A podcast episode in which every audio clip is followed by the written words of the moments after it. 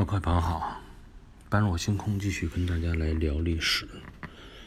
上次说到这亚美尼亚虽然国家小，但是看到倒下的巨人，对这个塞琉古王朝原来曾经这么庞大，现在终于啊已经萎缩到这个状态了，不由得摩拳擦掌，想感受一下，找找感觉，就过去把这塞琉古王朝啊给吞并了。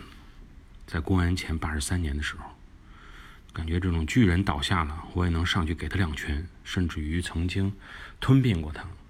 觉得这是他们国家的最辉煌的时刻。但实际上，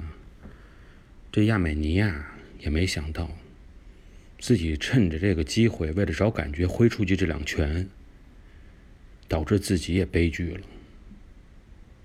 原因就是罗马帝国。以亚美尼亚人的这个吞并，呃，塞琉古王朝为借口，直接对叙利亚进行征战，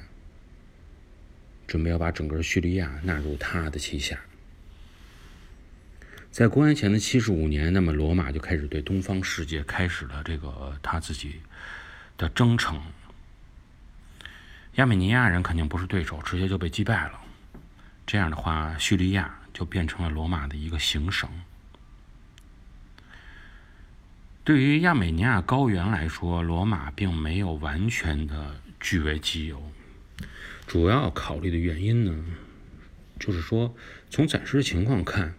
征服亚美尼亚高原，实际上它的收益是有限的。啊，这片复杂的山地呀，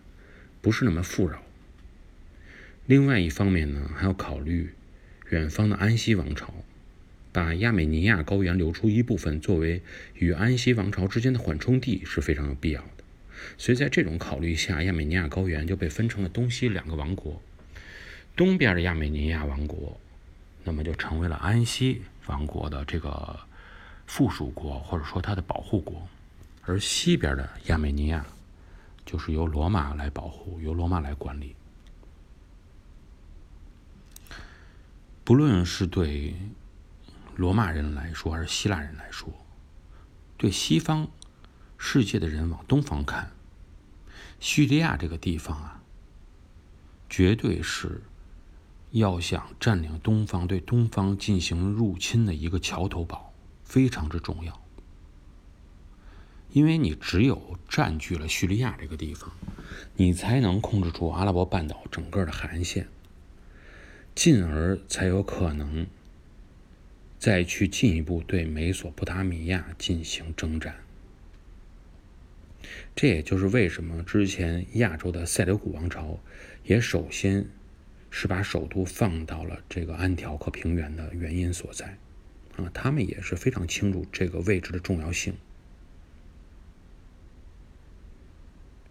所以，当罗马呀将叙利亚变成自己行省以后，实际上他们接下来。肯定是要与安息王朝围绕着美索不达米亚这块地方进行一个长期的拉锯战。罗马帝国很清楚，安息王朝对于他们来说，应该说是实力，起码可以说是旗鼓相当，不是那么容易打下来的。对于这种实力比较平均的对手啊，罗马帝国我们一直说它有一个优点。就是非常的实用主义，啊，不好面子，只做里子工程。所以在这种情况下呢，他也不去直接跟你面对面的去打，啊，打得过我当然直接就把你灭了，打不过我可以走。但是对于这种必须要打，但暂时又打不下来的对手，采取的最有效的方法就是找个帮手。那么罗马的帮手在哪儿呢？在它的南边，埃及。相比于说我们之前说的叙利亚这种四战之地，埃及呢，它的特点是相对来说潜力也是非常巨大，但是周边要简单的多，啊，不处于风口浪尖的这个地方。非洲看起来是地域辽阔，腹地纵深千里，但是埃及。在非洲的北部，由于有撒哈拉大沙漠的存在，所以整个处于尼罗河下游地区的这个地方，相对来说比较孤立。孤立的好一个好处就是相对来说还比较安全。那么，罗马当时对希腊地区进行整合的过程中啊，实际上统治埃及的那个托勒密王朝啊，一直是罗马最重要的一个盟友，起到了罗马进行连横的作用。相比于东方世界来说，我们横向比较的话，有点像啊秦国灭六国的时候。齐国干的事儿齐国所处的位置，在埃及托勒密王朝整个的历史之中啊，他们一直把自己主要的竞争对手锁定为在他们东北方向的塞琉古王朝。埃及本身是属于商品输出地哈，地中海对地中海的商品输出是非常多的，尼罗河呢又能直通地中海。再加上本身后边是撒哈拉大沙漠，导致他身边的边界压力非常小，没什么人过得来。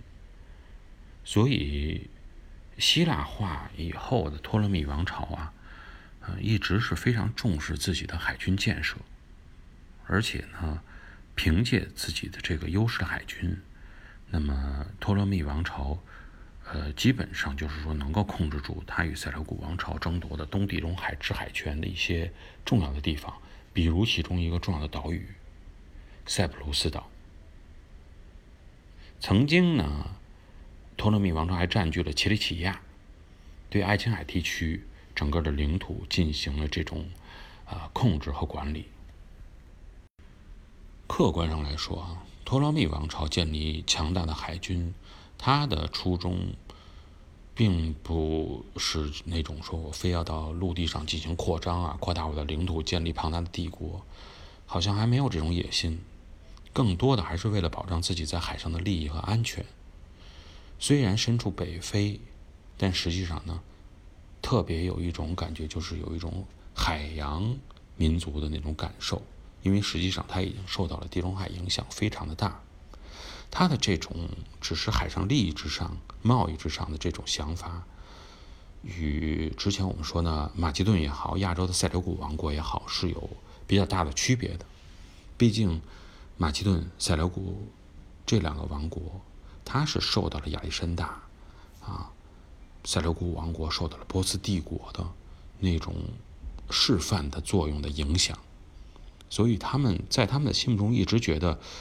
应该去建立一个庞大的帝国，最好能横跨欧亚，啊，这样的帝国才是他们心中的梦想，才是他们的目标。那么埃及就不太一样，希腊人的到来啊，给埃及呈现的更多的是一种文明的感受，海洋文明的感受。海洋国家的特性，实际上在北非的埃及展现的也是比较明显。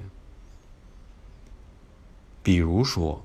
托勒密王朝当时没有像众多的埃及本土王朝那样说：“我把都城选定在尼罗河畔，这样的话呢比较安全。我攻打出去以后啊，进可攻。如果别人攻到我这块来以后，我退可守，起码我的纵深比较多。”他直接把他的这个都城建立到了亚历山大港，直面地中海。从这种都城的建筑也好，建设也好，就能够看出来，实际上呢，这样的国家，它更倾向于的重点，就是他想把自己的重心集中在贸易上，集中在海洋上，而不是真正集中在战争中。其实很多事情就是这样啊，不论你是分析一个王朝，分析一个国家，分析一个人。很多时候，他的一个选择，他的一个表现，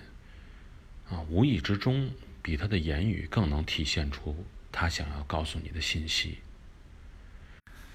语言文字可能被装饰，啊，可能被掩盖，但是真正面临选择的时候，所做出那个行为，实际上是不容易伪装和掩盖住的。一个王朝的都城建立的地方，能够反映出这样的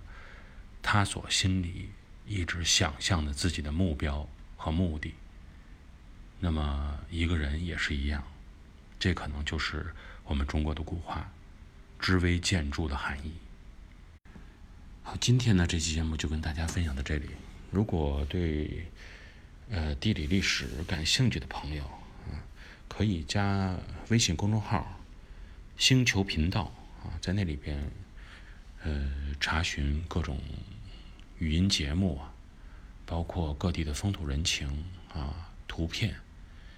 只要输入城市、输入地名，就可以看到一些你曾经不知道的历史知识。感谢各位的收听，我们下期节目再见。